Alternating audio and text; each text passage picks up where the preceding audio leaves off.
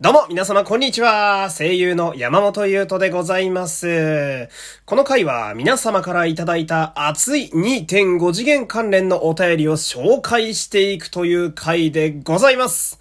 えー、しばらくちょっとね、えー、できていなくてですね、まあ、1ヶ月ぶりぐらいになりますかね。えー、申し訳ない。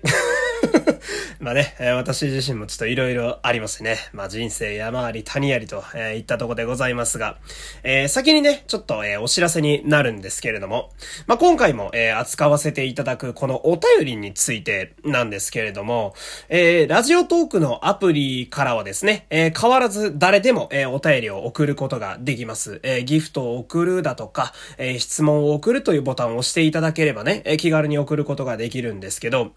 今ですね、のマシュマロからのお便りはですね、現在は、えー、ツイッターの、私のツイッターのアカウントをフォローしていらっしゃる方、えー、フォロワーの方しかちょっと送ることができない設定になっております。えー、だからそのラジオトーク外で聞いてくださっている方々、えー、Spotify とか Apple Podcast とかのね、えー、リスナーの方はちょっとめちゃくちゃ送りづらいと思うんだけど、えー、正直すまん。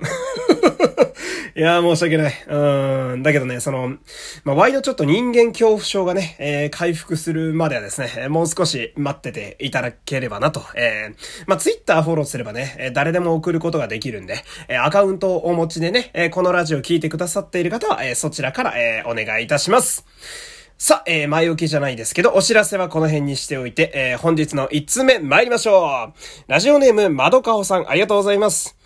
やっと配信を見てネタバレ OK 状態になり、ヒプステ感想会聞かせていただきました。ありがとう今までよりもかなり小さくてオーディエンスとの距離もぐっと近い舞台で、あんなパフォーマンスを生で食らったら、それは山本さんでなくても興奮すると思いました。うん、わかる。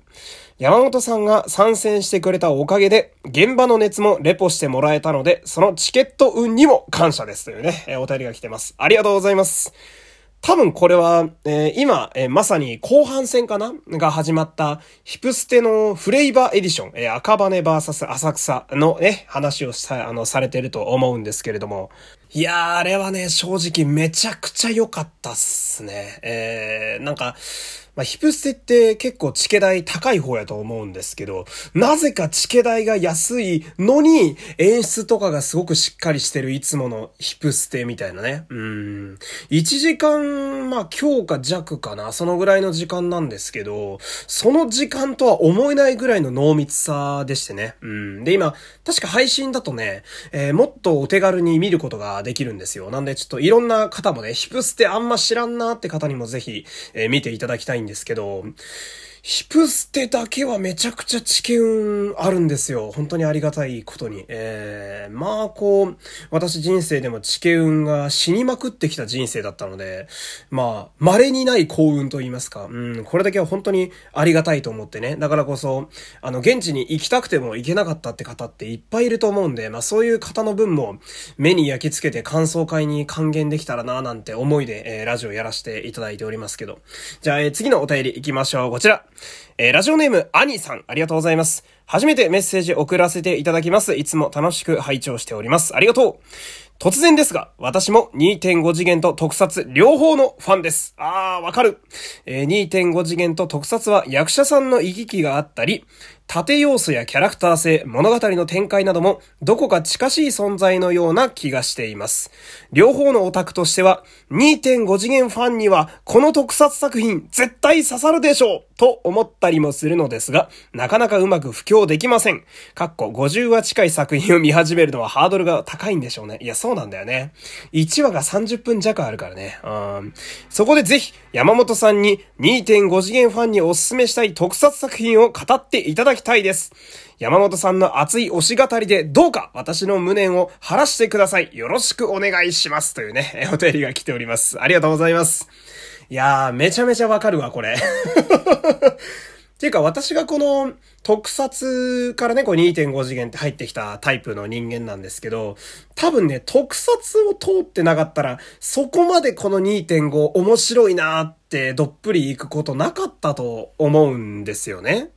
まあ、なんというか、普段、主にまあ仮面ライダーと戦隊ばかり見てるんですけど、こう、はったりの効いた衣装だったりだとか、えー、戦いのお芝居、えー、あんまり普通のドラマだとバトルするお芝居ってなかったりするわけですけど、で、そこに付随するアクションとか盾とかって、やっぱ特撮特有のものってのが結構あるわけなんだけど、やっぱそれを見ているから、あの結構スムーズにこう、2.5次元のキャラクターたち、うん、やっぱ最初って結構とっつきにくいというか難しい部分が、私も今客観的に見るとあるなと思うんですけれどもね。うん、漫画とか原作知っててもやっぱこう、3次元に立体化した時の、こう、なんだろう、独特の感じってあるじゃないですか。漫画とはまた違う、色合い、ここってこうかなみたいなのとかってあったりすると思うんだけど、特撮を通ってきたおかげで、その辺も違和感なく受け入れられるというか、うん、まあ、特撮もある意味では2.5次元みたいな部分があるので、まあ、原作は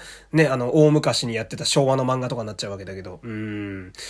そうですね。まあ、おすすめの特撮とかやと、でもやっぱ仮面ライダーから入るのがいいんじゃないかな。個人的には、ダブルとか、電王とかはやっぱ万人におすすめできる作品やなと思いますね。うん。まあ、主役も、えー、菅田正樹くんとかね、桐山蓮さんとかね、うん、佐藤健さんとか、誰でも知ってるような方がね、やられてて、しかも、ストーリーも脚本もめちゃくちゃ面白い白いんで、うん、まあ、その辺がいいんじゃないかな。俺はあの、一生仮面ライダーガイムってやつを押しててね、うん、松田亮さんとかね、松田岳さんとかね、舞台でも活躍されてる方々、吉田メタルさんとか、非常にいい方々も出、出揃ってるんですけど、うん、ガイムおすすめです。結局全部おすすめじゃねえかって話なんですけどね。うん。じゃあ、次のお便り行きましょうか。こちら。山本さん、こんにちは。こんにちは。ミュージカル、刀剣乱舞、東京心覚えの千秋楽をライブビューイングで見たのですが、いいね。2部のライブ、サミダレ号がめちゃくちゃ笑顔で楽しそうに踊っているのを見て、映画館で気絶しそうになりました。わかる。いいよね。あれ、すごいいいですよね。千秋楽にある各刀剣男子たちの挨拶もとても素敵で、いつかサミダレ号推しの山本さんにも見ていただきたいなと思う内容でしたというね、お便りです。ありがとうございます。いやー、見たよ、ライブビューイング。配信という形で見させていただきましたけど、この、なんでしょうね。私ってその、豆乳っていう世界は本当にまだまだ日が浅いもんやと思ってるんですけど、なんかね、この、東京心覚えってなんか不思議とすごく好きな作品なんですよ。ねで、なんか、なんでしょうね、出てくる刀剣男子。まあその、サミダレ号さんがめちゃくちゃ俺のハートに刺さったっていうのも、もうもちろんあるとは思うんだけど、なんか、話自体も最初はちょっと難しいんだけど、東京心覚えて特にお芝居パートが、うんってなることが多いんだけど、なんか見るたびに好きになってくみたいな要素があったりなんかして、推進士くんも初め、うーん、どうなんだって思ったんだけど、2回目見るとめちゃくちゃ愛着が湧くというか、うーん。あれはね、なんか不思議な作品ですね。うん、多分今のこの時代に見るからすごく愛着があるんだろうななんて思ったりなんかするわけなんだけど、まあ、それはそれとして、あのライブパートのめちゃくちゃ笑顔のサミダレ号さんめちゃくちゃいいよね。語彙力がどんどんなくなっていくわけだけど、うん、なんか、スタイリッシュでクールでおしゃれなイメージがあるし、うん、まあ、演じてらっしゃる山崎さんのね、お顔が非常に美しいっていうのもあるんですけれども、でもやっぱ、あのなんか普段からちょっとこう、すましたじゃないけど、なんかクールな感じでいるキャラが、思いっきり満面の意味でガンガンに踊ってこっちを応援してくれてるみたいなやつは、やっぱ、めちゃくちゃ元気もらえますよね。えー。豆乳のね、東京心覚えはね、正直めちゃくちゃ円盤欲しいっすね。えー、で、あのー、まあ、円盤だとその、バクステとかも見れたりなんかするわけじゃないですか。えー、で、あれって、やっぱ豆乳ってまあ見るたびすごい思うんだけど、まあ、出てる役者さんが本当に超人的なレベルの方々ばっかりと思うんですよ。えー、だから、どういう、まあ、芝居作りも、そうやし、なんかこう、パフォーマンスにおいてどういう風に作ってるんかなってのはすごい気になるとこでも、まああるわけですよ。それこそ勉強してみてえなっていうのもあって、うん。山崎さんな山崎さんのツイッター見ててさ、あの、サミダレ号として写ってくれてる写真、全部めちゃくちゃ作がいいもんね。なんか、なんだろうな、崩れないんだ、この人、みたいな。うん。いや、メイクもあるよ。あ、メイクもあるし、まあそれはウィッグもすごい美しいしね。いろいろあるよ。あるけどさ、どれを撮っても本当になんか、そのまんま あの、アク、アクリルのね、あれに、アクリルフィギュアにしてもいいぐらいの感じのさ、いやー、すごいいいよね。サミダレゴ、サミダレゴはいいんだよ またちょっと暴走しかけてるけど。うん。え、ちょっとね、えー、一旦落ち着きまして